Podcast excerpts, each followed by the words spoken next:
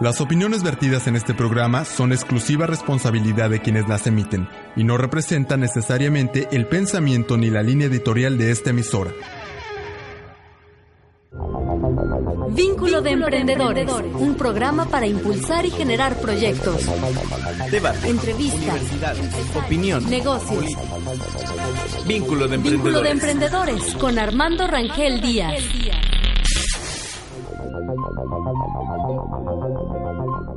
Buenos días amigos, les saluda Armando Rangel Díaz desde Cancún, Quintana Roo, el Caribe mexicano.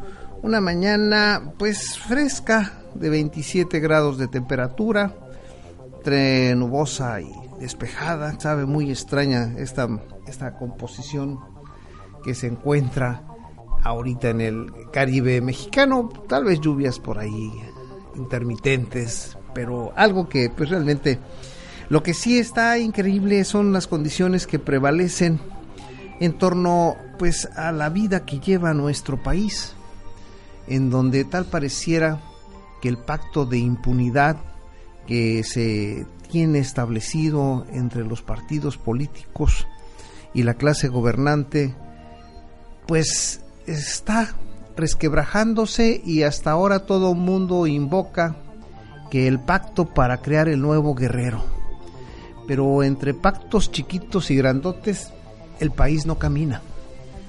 Y todo parece indicar que entre, dentro de esos pactos lo único que no se establece es la observancia de la ley. Y cuando en esos pactos no se establece que la observancia de la ley es el punto central para poder armonizar cualquier acción que refleje los acuerdos que se están estableciendo y poder generar una expectativa de certeza, de desarrollo, de equilibrio social, pues simple y sencillamente es pacto entre maleantes.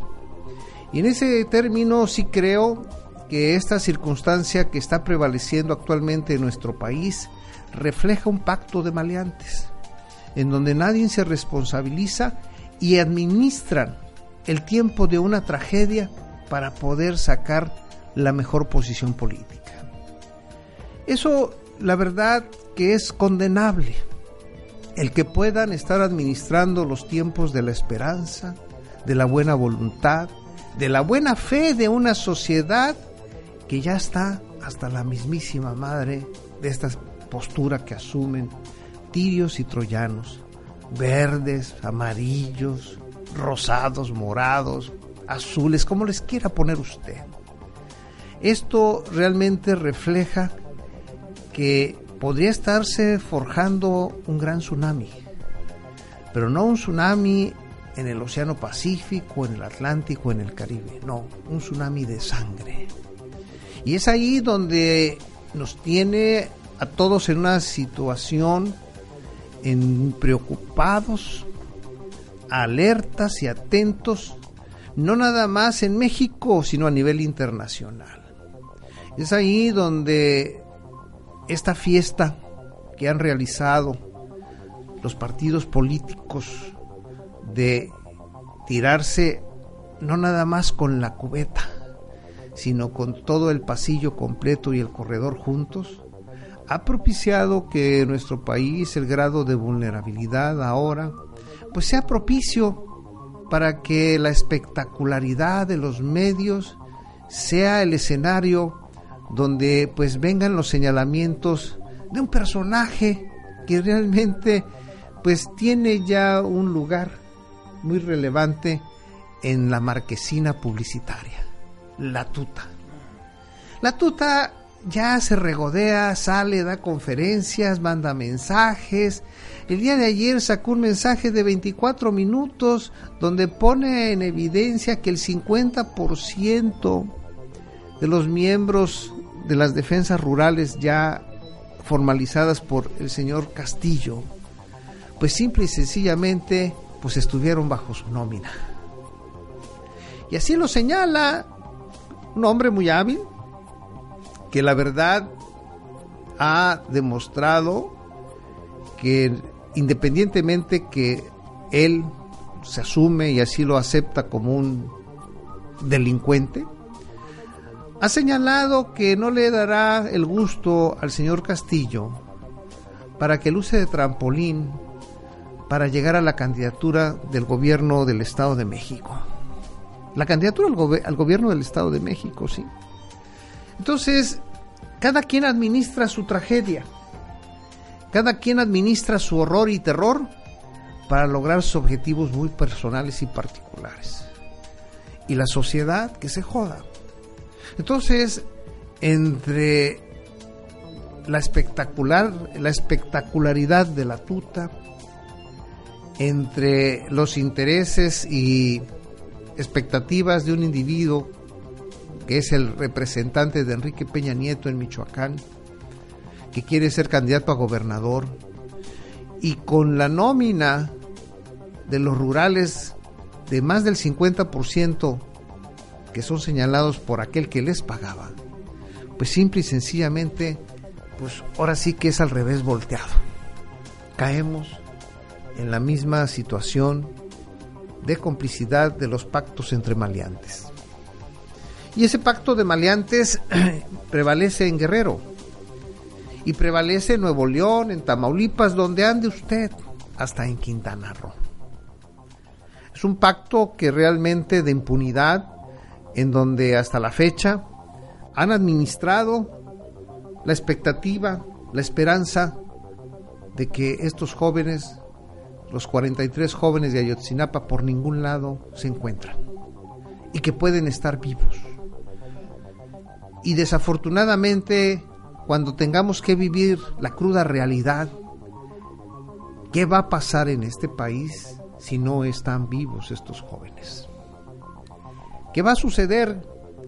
Y bueno, el presidente de la República anda como ahora de presidente a publirelacionista, tratando de pues manejarse en los medios también. Creo que lo hace con más habilidad e ingenio la tuta que él. Y desafortunadamente las condiciones son desfavorables. Hoy quisieron sorprender al coordinador de los padres de familias de Ayotzinapa, el que hoy tienen una audiencia con el presidente Enrique Peña Nieto en Los Pinos a la 1.30 de la tarde. Y pues la periodista que entrevistaba a al coordinador, al representante de esos padres de familia de Ayotzinapa, de los 43 desaparecidos, de los asesinados y de todo lo que se pueda acumular. Dice, bueno, ahí, eh, ¿qué le planteará, aparte del presidente de la República, al gobernador interino de Guerrero? Entonces, con toda la humildad y la sencillez que puede tener un campesino y maestro, representante de estos dice, bueno, yo lo único que le quiero aclarar es que en primera no estamos notificados que estará el gobernador en esa reunión, porque es, es una reunión con el presidente de la República. Y no creo que se preste el presidente para regresarnos mañosamente de nuevo al Estado. Y por lo tanto, si estará el gobernador, pues no tendrá la reunión con nosotros. Es muy sencillo. No aceptamos que esté el gobernador interino porque el gobernador interino tiene que estar en su, eh, eh, eh, en su estado, no aquí con nosotros. Allá no nos ha querido atender. Imagínese, el interino no nos ha querido atender. Entonces, ¿qué condiciones prevalecen en este país? Y pues todo indica que desde hace un tiempo, pues cada, cada escenario tiene su patio Así como fue Lázaro Cárdenas, el puerto de Lázaro Cárdenas para la tuta, pues sí, ahora Acapulco es precisamente para los narcos y los grupos este, delincuenciales e incluso televisivos. Es ahí donde uno dice, todo está bien, pero no toquen Acapulco. Pueden hacer lo que quieran, pero no toquen Acapulco. Y desafortunadamente Acapulco es tan vulnerable, tan vulnerable, que realmente se sorprenderían que el día que se decidieran desestabilizar Acapulco, lo hacen en menos de lo que canta un gallo. Y desafortunadamente le daría el traste a toda una economía de una región bastante, bastante empobrecida, bastante desigual y que nos llevaría a un caos social, económico y quién sabe de qué consecuencias tan dramáticas pueden ser, peores que hasta las de un tsunami. Y bueno, el tema del día de hoy precisamente es qué tanto depende nuestra salud y prosperidad del conocimiento que tengamos de la naturaleza. ¿Quiénes se han convertido en depositarios de ese conocimiento? ¿Quiénes son, siendo depositarios de ese conocimiento, son marginados, son despreciados, son desafortunadamente hechos a un lado porque no tienen cabida en el contexto en donde se mueven las finanzas y la voracidad, no nada más política, sino financiera y especulativa, del conocimiento. ¿A quiénes expulsamos día con día? Pues a los campesinos, a los campesinos que no les damos cabida porque tienen un cúmulo de conocimiento extraordinario que valen miles de millones de dólares y que de ahí depende nuestra salud y depende nuestra prosperidad, ¿sí? Del conocimiento de aquellos que tienen la puntual, el puntual punto de referencia hacia lo que la naturaleza determina. Pero el oficio y la habilidad del agricultor, del campesino y del jornalero cada día importa menos. Y su conocimiento de la naturaleza no tiene el valor, el menor valor, y que está siendo sustituido por máquinas productoras de alimentos. Y que desafortunadamente estas máquinas productoras de alimento, pero aparte, esta biogenética que se está utilizando para poder alterar la composición molecular de las plantas, desafortunadamente también pone en riesgo la salud y la prosperidad, hasta dónde puede poner en riesgo la salud y la prosperidad del conjunto humano. ¿Por qué? Porque hay muchos riesgos que han, hemos conocido de la alteración del ciclo, cuando se altera el ciclo natural de la naturaleza en todos sus aspectos. Si bien es cierto, hemos aumentado la producción que ha caído en pocas manos especulativas, pero no se verla por la calidad de los alimentos, sino tan solo por el cumplimiento de cierto marco jurídico. Y en estas condiciones, ¿hasta dónde la humanidad puede tener un alto grado de vulnerabilidad? un alto grado de desarrollo. Para hablar de este tema, yo le doy la bienvenida a la bióloga Reina Gil. Eh, Reina, buenos días. Buenos días, Armando. Buenos días a la auditorio. Al biólogo Rubén Borao. Buenos días, mi estimado Armando. Un saludo a todos nuestros escuchas. Pues, ¿cómo perciben ustedes que la salud, prosperidad, sí pueda depender del conocimiento que tengamos de la naturaleza? ¿Cómo conciliar todo aquello que demanda o está demandando el desarrollo de un planeta con respecto a lo que puede darnos la propia naturaleza. Construimos carreteras, trenes, aeropuertos, puertos, infraestructuras, ¿En dónde, ciudades. Bueno, en México no. Ah, ah, ya, ya, me estaba yo preocupando. Yo decía, ¿cuál infraestructura? Esa no la he oído. Bueno, ¡Trenes! ¡En, México! ¡Por favor! Pero en otras partes creo que mi sobrinito que tiene un, un- un tren eléctrico tiene mejores trenes que, las- que- que México, pero bueno. Y todo ese esquema pues va generando mecanismos que pueden en su momento dado o que son vehículos para poder explotar la naturaleza y mover grandes volúmenes. Pero todo esto conlleva y tiene un efecto. Tenemos un punto de partida en común, los alimentos, la calidad del aire, la calidad del agua, la calidad de la tierra. Y en ese sentido decimos, bueno, ¿qué tanto dependemos de ello? ¿Tenemos conciencia de lo que representa la naturaleza para nosotros? ¿O simplemente es un artículo más de consumo que tiene un costo que nadie, que nadie repara en ello? Mira, la naturaleza es la que nos ha dado la posibilidad de estar aquí. El no valorar esta riqueza que el ser humano tiene a través de la flora, la fauna y recursos como el agua, el suelo, pues realmente es una cuestión de falta de conciencia y de, de- importancia que le den la- el ser humano a todos estos valores, a todas estas posibilidades. Y que obviamente con el paso del tiempo, pues eh, ha quedado, como dices, en unos cuantos el, el- esa riqueza natural que tenía que tenían nuestros ancestros, porque Anteriormente el, el ser humano comía y se curaba de la misma naturaleza, cosa que, que se ha perdido con el paso de las generaciones. ¿Por qué razón? Porque unos cuantos han visto el valor de unas plantas, le hacen los estudios bioquímicos necesarios para ver que crezcan más o que sean más nutritivas según ellos o, medicamentos y, y los procesan eh, ya de manera este volumétrica y obviamente esa ese conocimiento ancestral de, de nuestras generaciones pues se ha perdido se ha ido perdiendo indudablemente y probablemente no conozcamos ni un 5 o 10% de lo que realmente la naturaleza nos puede dar. Todo esto indudablemente se ha perdido con el paso del tiempo y ahora el ser humano en lugar de preocuparse por todo el conocimiento de, de lo que la, la, la vegetación, diferentes eh, fauna nos puede, nos puede otorgar, pues obviamente nos vamos ahora al súper y adquirimos todos los productos que ya no los venden comercializados, ya no los venden procesados o, o, o químicamente generados allá este, de manera masiva y que todo ese conocimiento que nuestros ancestros tenían se han, perdido. No las abuelitas te curaban antes de cualquier cosa.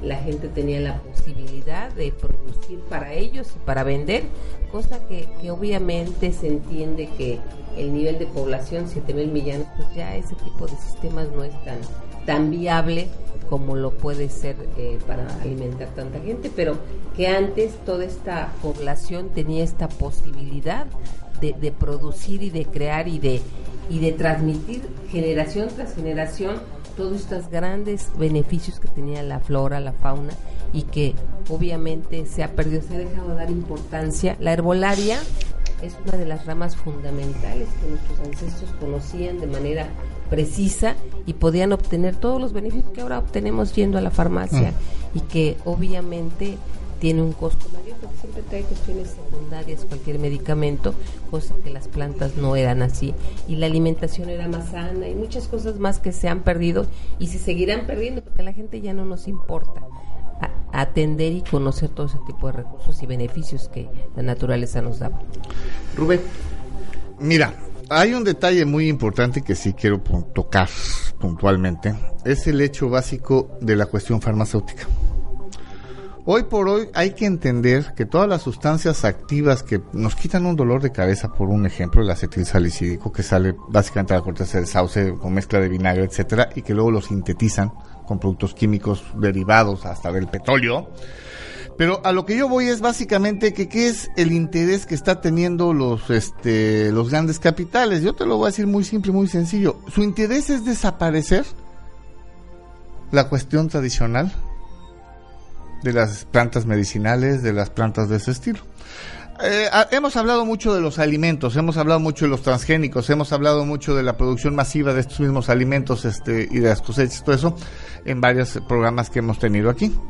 Pero sí quisiera ahorita tomar este punto primordialmente en la cuestión farmacéutica, que ahorita estabas tocando la herbolaria y todo eso, que era una, es una tradición todavía que existe, porque todavía hay comunidades que la utilizan, todavía hay aunque cada vez más escasas, comunidades un poquito separadas de lo que, entre comillas, lo estoy poniendo civilización, gente, personas que tienen todavía su huerto de plantas medicinales, que tienen que la hierbabuena, que la de esta, que la otra, que el, barbasco, bla, bla, bla, bla, y que básicamente es su farmacia y la tiene en el patio de su casa, ahí en los ejidos muy alejados, todo eso. Yo, por ejemplo, utilizo de ejemplo el ejido Paraíso allá en Oaxaca, eh, gente que todavía tiene esas costumbres.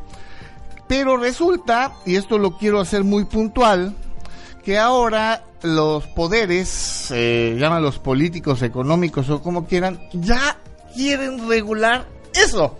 Y ahora les voy a hablar de una COFEPRIS, que es el organismo que controla los medicamentos y ese tipo de cosas aquí en México, Ajá. pues ya empieza a sacar regulaciones para las, la sábila, para ciertas hierbas. Ahorita no tengo la lista completa, pero ahorita se la saco mientras vamos platicando.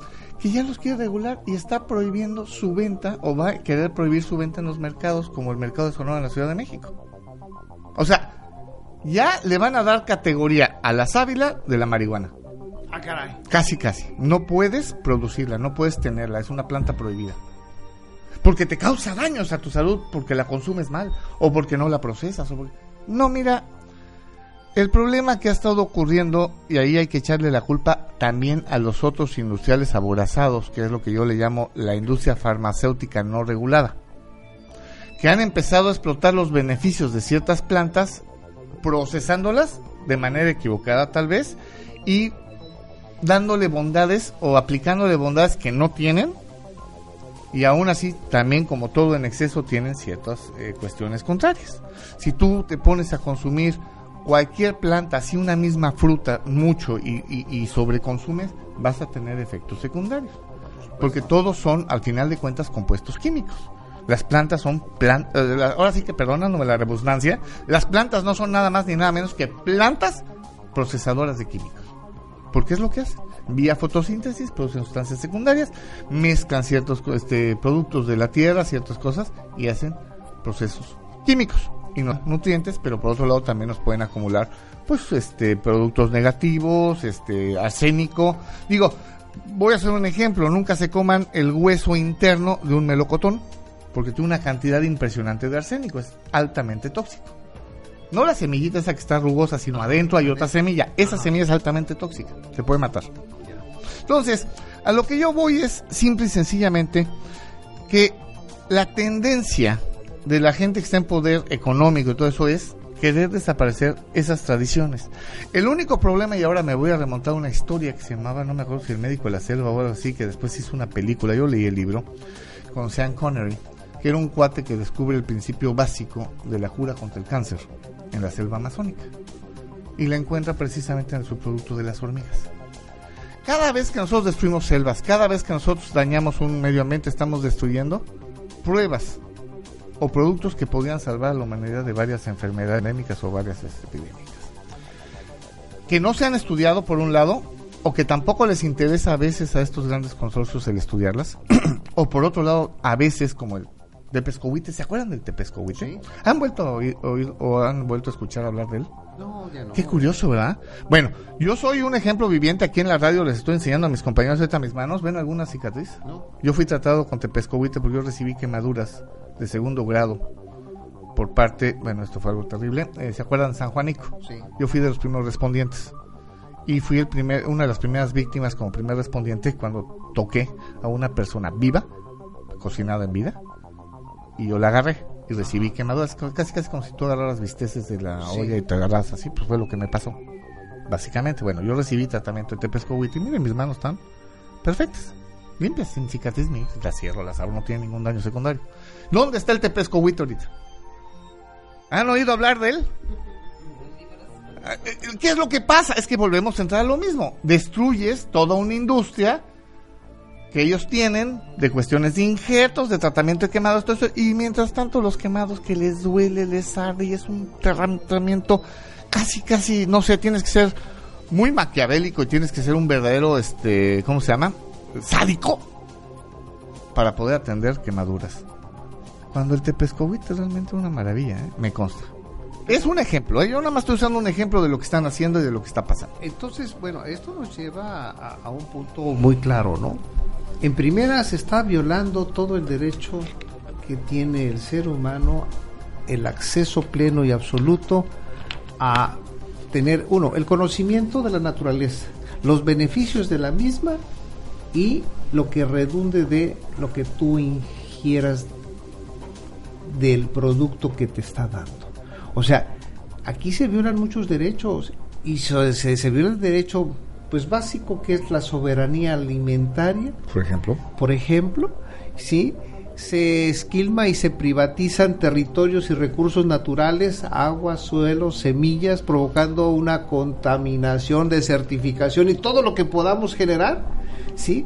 Para poder obtener un beneficio económico totalmente eh, que no corresponde al beneficio colectivo. Pero ¿quién obtiene ese beneficio económico? Lo que hay que buscar, busca el dinero. Realmente. las 17 empresas que controlan el mundo. Eh, exactamente. 17, 16. aparte, aparte, aparte de eso, no conformes con todo ese beneficio, aumentan la dependencia económica, aumentan la pobreza, el hambre, la marginación, y el desplazamiento forzoso de los núcleos sociales rurales. Entonces esto nos lleva ya a un problema de sustentabilidad y de macroeconomía. Entonces, ¿cómo le vamos a dar sustentabilidad al desarrollo económico ¿sí? del planeta cuando estamos desplazando todo aquello que puede darnos la posibilidad de tener el conocimiento y el acceso de reproducción de aquellos productos que la misma madre naturaleza nos está brindando para preservación. No, no, no, es terrible. Tuve, cualquier, tuve cualquier ciudad y ¿qué hace la gente por falta de trabajo? O sea, porque realmente tampoco hay fábricas o empresas donde pudieran emplearse. Tú las ves en los metros vendiendo infinidad de... Te venden de todo, todo lo que tú puedas imaginar que no tiene un valor real para tu salud o para nutrición, lo puedes encontrar en cualquier calle, cualquier metro, cualquier eh, camión y obviamente es a lo que están orillando a todos esos miles de personas que están siendo desplazadas de sus lugares de orígenes a, buscarse un sustento de una manera que dices, ¿y eso qué beneficio le tiene al ser humano? Ninguno, pero las oportunidades que ellos tenían en el campo de tener una posibilidad de, de alimentación, por lo menos para la familia, todo eso está, se está eh, quitando indudablemente. Vamos a escuchar una cápsula de nuestra compañera Mariana nos hará favor de instalar precisamente qué es lo que en su momento la oscura historia de Monsanto. ¿Qué es lo que está pasando? ¿Qué es lo que está ah, sucediendo? y la verdad, los efectos tan graves que está utilizando, los efectos que genera esta empresa con el uso de herbicidas, pesticidas y una serie de subproductos que están alterando la genética de una gran parte de los alimentos que estamos consumiendo. Adelante, Mariana, por favor. En 1989 recibí una caja grande con documentos en mi oficina. No venía ninguna indicación de su procedencia. La abrí y encontré un juego completo de archivos de Monsanto, concretamente unos que trataban de pruebas toxicológicas, pruebas de vacas a las que habían administrado la hormona RBGH. Esto claramente demostró que habían mentido descaradamente.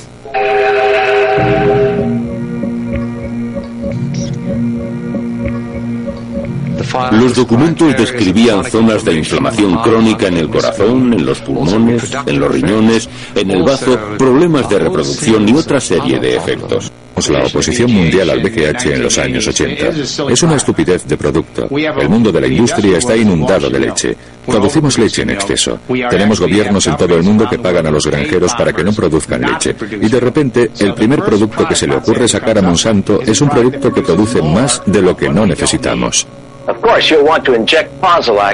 como una forma de obtener más dinero de cada unidad de producción. No les llamaban animales. Estas grandes granjas corporativas las llamaban unidades de producción y podías obtener más leche de cada unidad de producción de la que nunca se había obtenido. Pero el problema era que el uso de la hormona artificial causaba todo tipo de problemas en las vacas. Causaba una enfermedad que se llama mastitis, que es una infección muy dolorosa en las ubres. Cuando ordeñas a una vaca que está afectada de mastitis, no sé cómo decirlo, espero que no haya gente cenando mientras ve esto, pero el pus de la infección que tiene en las ubres acaba en la leche y la cantidad de célula somática, como lo llaman ellos, es decir, la cantidad de bacterias en la leche, aumenta. Las vacas pagan el precio. Las vacas empeoran cuando les inyectan el RBGH, les inyectan antibióticos y ahora la gente está consumiendo antibióticos a través de la comida. Y sabemos que eso está contribuyendo a que las bacterias y las enfermedades se hagan resistentes a los antibióticos. Y sabemos que tenemos un problema, porque una persona puede ir a un hospital, sufrir una infección bacteriana y que al no poderla curar se muera. Eso significa tener un problema. Para el beneficio comercial a corto plazo de estas compañías, las enfermedades que contraigan se traspasarán a nuestros cuerpos cuando la consumamos. Es malo para la vaca, malo para el grano y potencialmente malo para el consumidor. Vamos a hacer una pausa y volvemos a Vínculo de Emprendedores desde Cancún, Quintana Roo, el Caribe mexicano, con la bióloga Reina Gil y el biólogo Rubén Borao. Volvemos.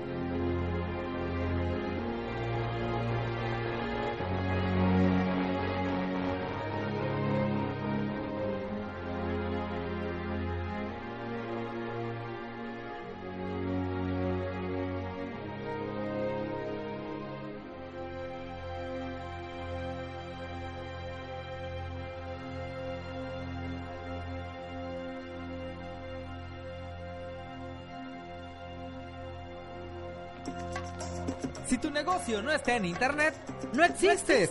Incrementa tus ventas e invierte de manera efectiva en publicidad. Anuncia tu empresa con imagen y voz, con nuestros servicios en la radio, página de revista y sitio web. Llámanos al 847-5778, aquí en Luces del Siglo.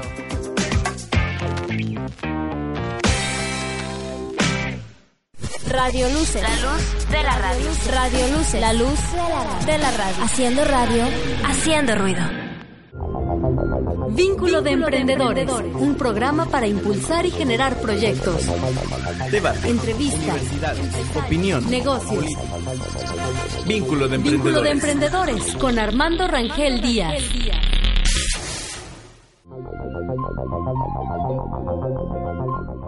Volvemos a vínculo de emprendedores desde Cancún, Quintana Roo, el Caribe mexicano, con el biólogo Rubén Bravo y la bióloga Reina Gil.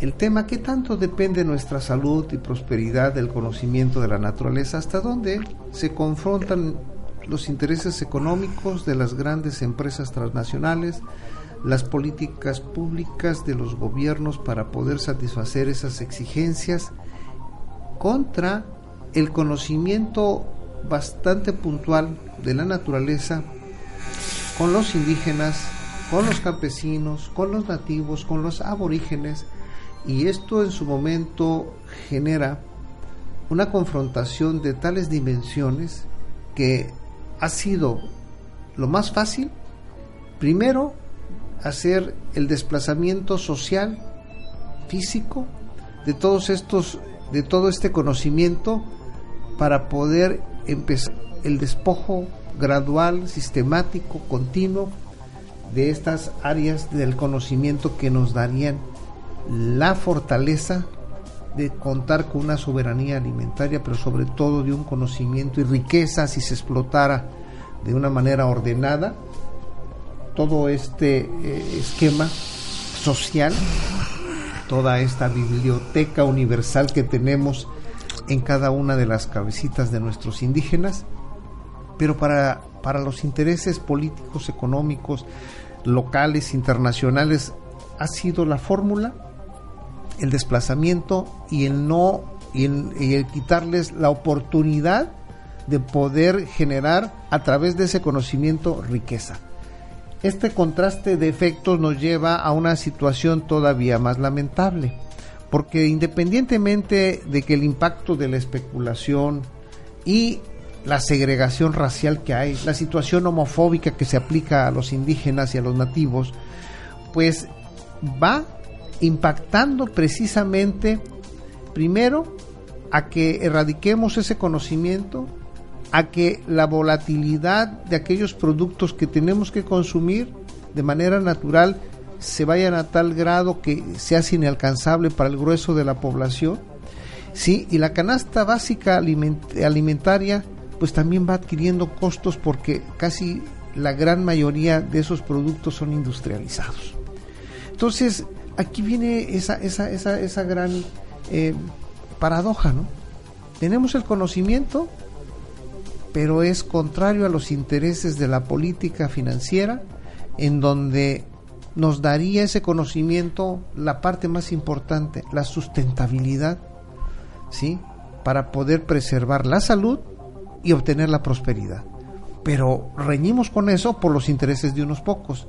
Entonces, esta situación lleva a que pues tendríamos que aplicar una nueva estrategia, posiblemente basada en un crecimiento que siempre se ha dicho de sustentabilidad, pero que esto debería estar impulsado por la inversión y los países ni quieren invertir en esas áreas y lo están dejando a los intereses del mercado, del libre mercado, Reina.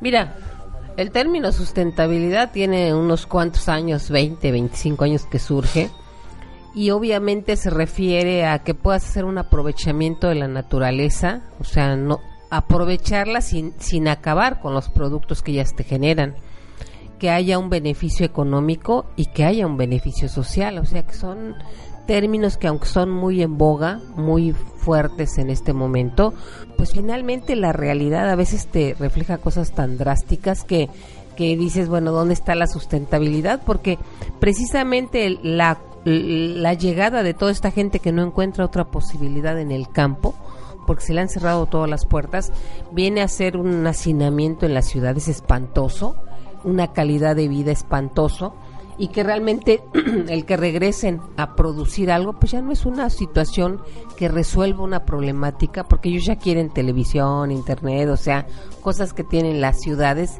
que no es que esté en contra de ellos, simplemente que ya no quieren regresar a una situación de pobreza y de limitación, aunque si lo vemos desde el lado alimentario, pues realmente había posibilidad de que tuvieran arbolitos de todo, generando de todo, hortalizas y, y una, una, una tipo de alimentación con sus vaquitas, sus borreguitos y sus gallinas, pues realmente una alimentación muy sana, ¿no? Entonces, la situación es que regresar a toda esta población a esas condiciones no puede ser si no es con el apoyo, el apoyo del gobierno para que pudiera realmente incentivar y motivar que esta gente que está en condiciones bastante paupérrimas haciendo cinturones de miseria en las ciudades pues pudiera tener una oportunidad, pero desafortunadamente no no creo que sea la solución, porque finalmente es, tanta la población que tienes que producir de manera masiva y es donde los grandes empresarios han,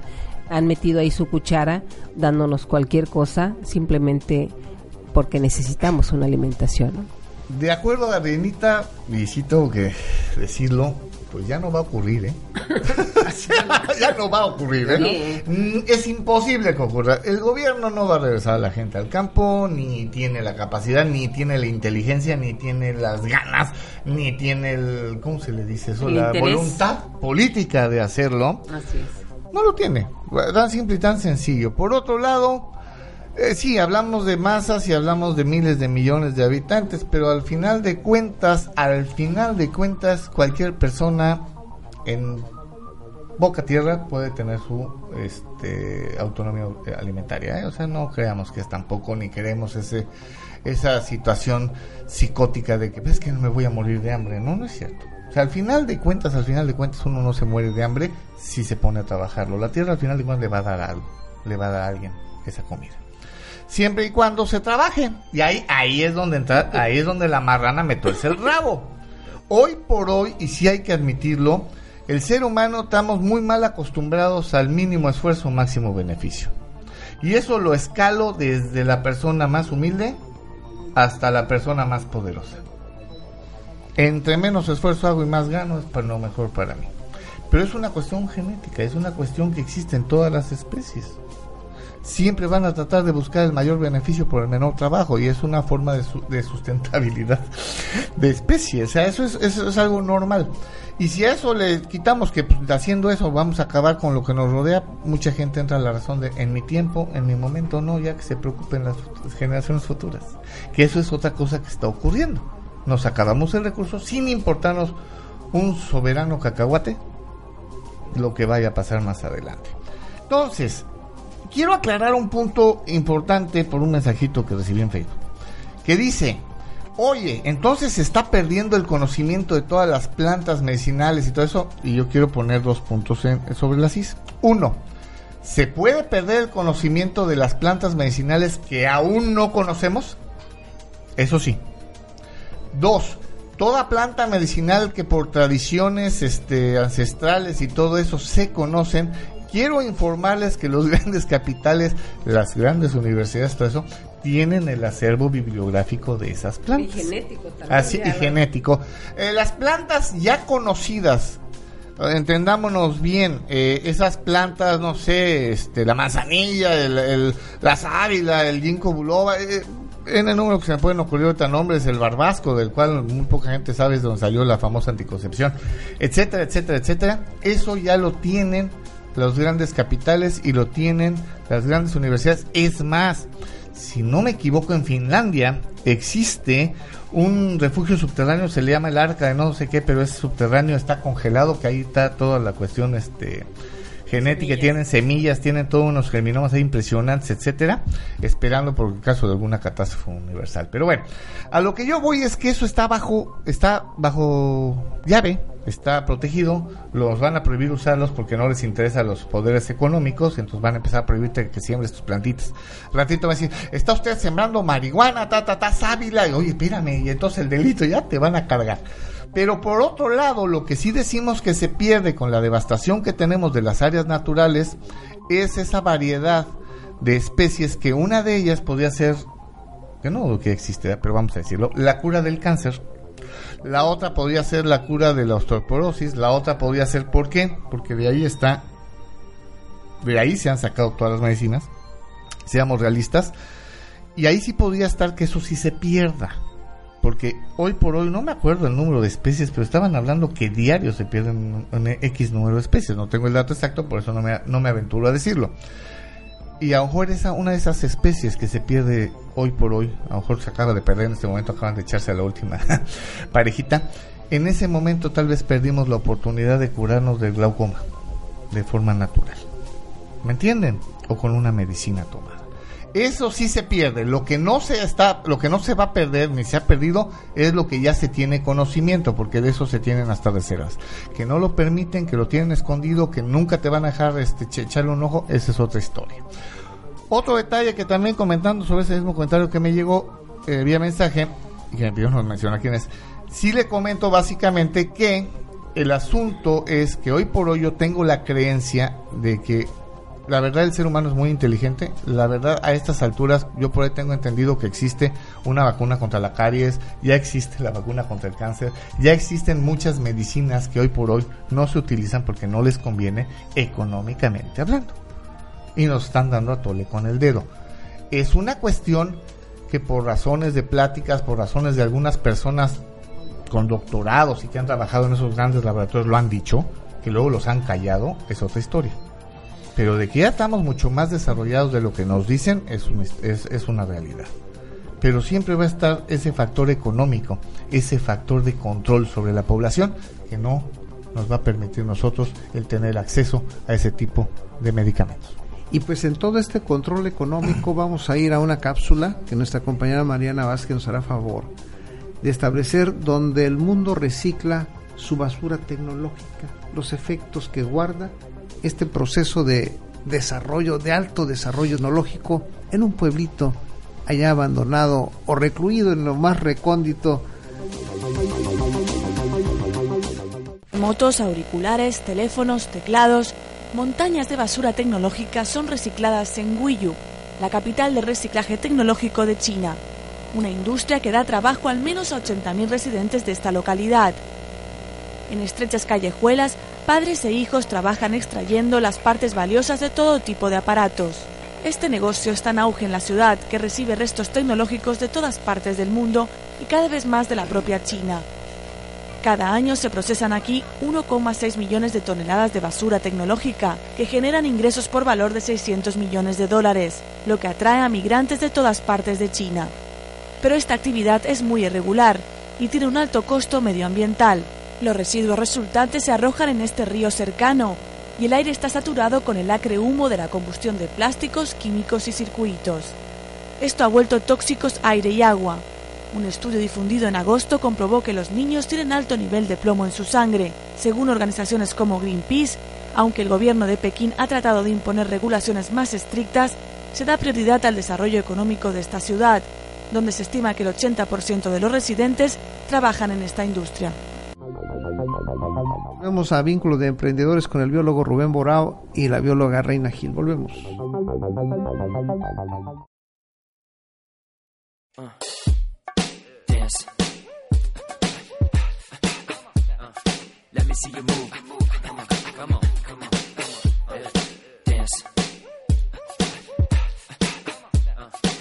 See you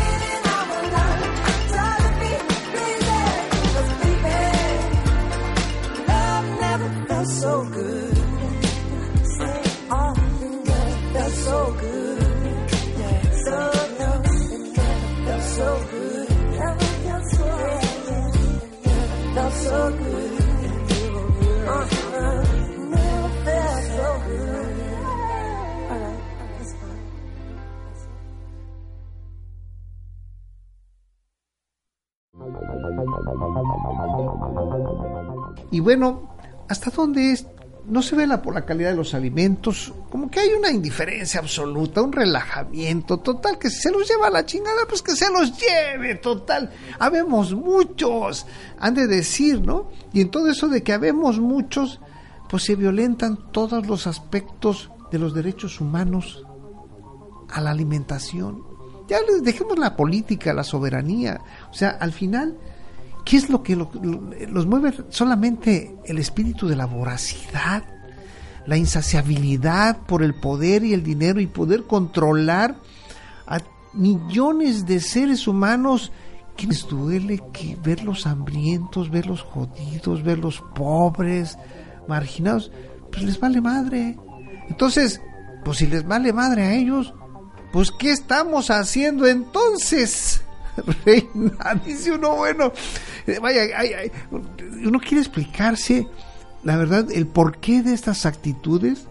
Dice uno, bueno, pues al final, pues ellos tendrán muchas balas, pero pues no les alcanzan, la verdad, ¿eh?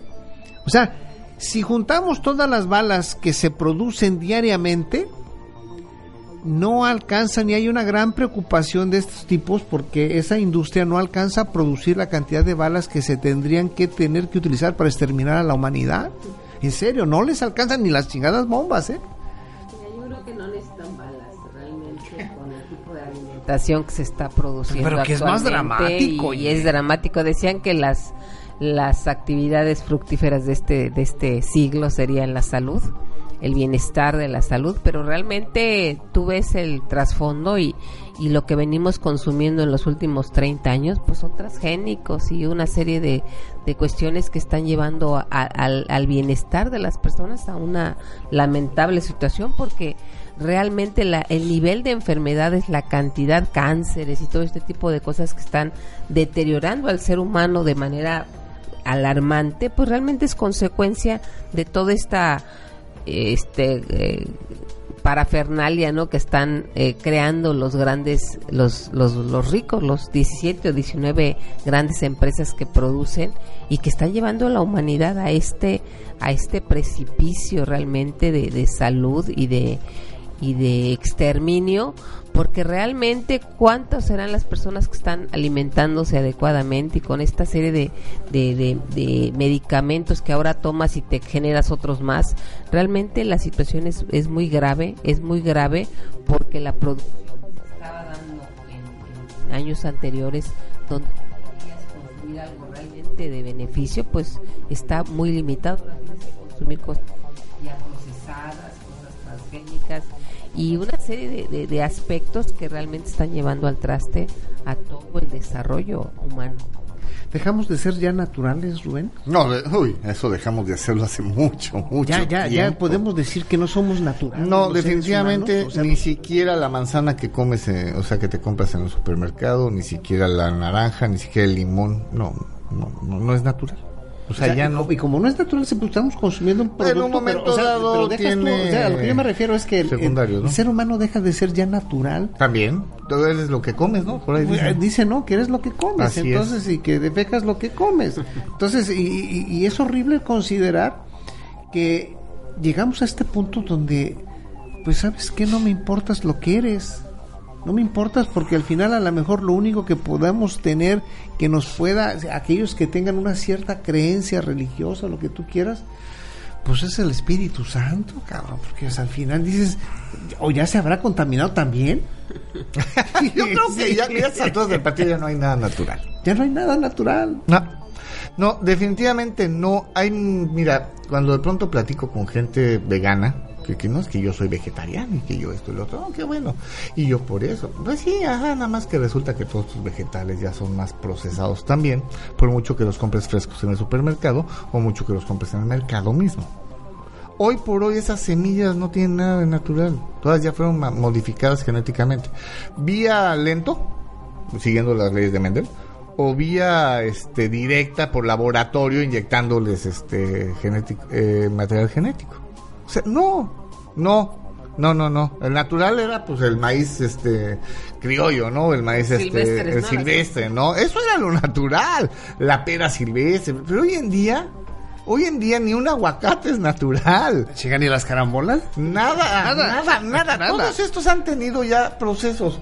Ya no hablo de un proceso natural evolutivo, que eso sí estaría bien, sino que los han hecho o los han modificado eh, mezclando espe- me- mezclando tipos eh, eh, silvestres subtipos con, silvestres, así con es. mejorados que hace que el producto sea más grande, más resistente. O más brillante, plagas, ¿eh? o más porque ya no nada más es a veces el, el hecho del tamaño. Ahí le co- corrigen todo, ¿no? Todo. Sí, no, no, pues ya, ya, ya, ya, ya es el color, ya es la Eh, textura. ya es todo, hacerlo más. Es más, tú te vas a cualquier supermercado, que son pequeños de por cierto, porque ya no existen las grandes cadenas en Europa. Entras a una tiendita, los que han tenido oportunidad de estar por ahí, y de pronto ves, aparte de carísimas, ¿no? Una manzana que te sale en un euro, pero las ves rojas, grandotas. No, hombre, la manzana de las bellas, de, de la. Pero no saben a nada. Sí, no, sí, de, De de la Bella Blanca, Durmiente. no, de Blancanieves. De- la, la manzana de Blancanieves se queda corta. Pero entonces tú la ves así y dices, ¡ay, qué bonito! Y le das una mordida y puta, no sabe a ni madres. Sí, no, no, no. no es- O sea, básicamente es falso. Es casi, casi podrías mejor darle una mordida a una manzana de, cera. Esa es la realidad. eh, no es natural. Yo, la verdad, cada vez que una persona que soy vegetariano, entonces le mando saludos a mis cuates. No, yo, yo, que natural. El solo hecho del aceite que utilizas, compañero, para freír tus fritangas o tus cosas estas, es más antinatural de lo que te puedes imaginar por sus sistemas de extracción y refinación. Tan, tan. Pues hasta dónde podemos tolerar que los mercados financieros, pues ahora sí, gobiernen el destino, no nada más que gobiernen financieramente, sino que gobiernen tu estómago, Siempre hay una que persona eso. gobierne tu, tu composición molecular, neurológica, porque al fin y al cabo, si somos lo que comemos, hay alguien que está más allá de tu intimidad moldeándote. Así al es. fin y al cabo, ¿eh? Así es. Entonces, eh, eh, esto ya es, eh, pues sería terrorífico porque entonces, pues cuando el destino nos alcance se quedó muy corto. Bueno, cuando el destino los alcances se refinaban a los seres humanos Sí. con el Green. No, yo le diría más bien una cuestión como Elysium, una película que hace poco salió, hicieron una revisada, donde están buscando que el ser humano pase a ser simplemente, pues un eslaboncito más en la cadena productiva, que ya básicamente lo somos, para beneficio de ciertas élites.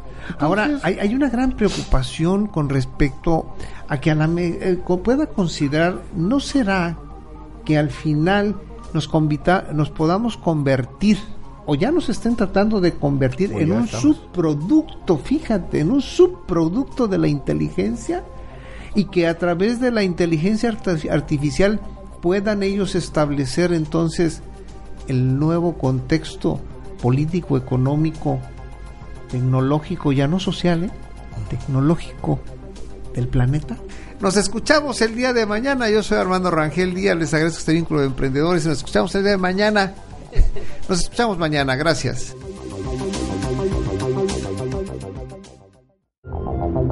Vínculo de Emprendedores, un programa para impulsar y generar proyectos, Debate. entrevistas, Opinión. negocios.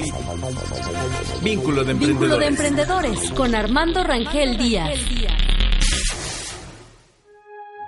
Las opiniones vertidas en este programa son exclusiva responsabilidad de quienes las emiten y no representan necesariamente el pensamiento ni la línea editorial de esta emisora.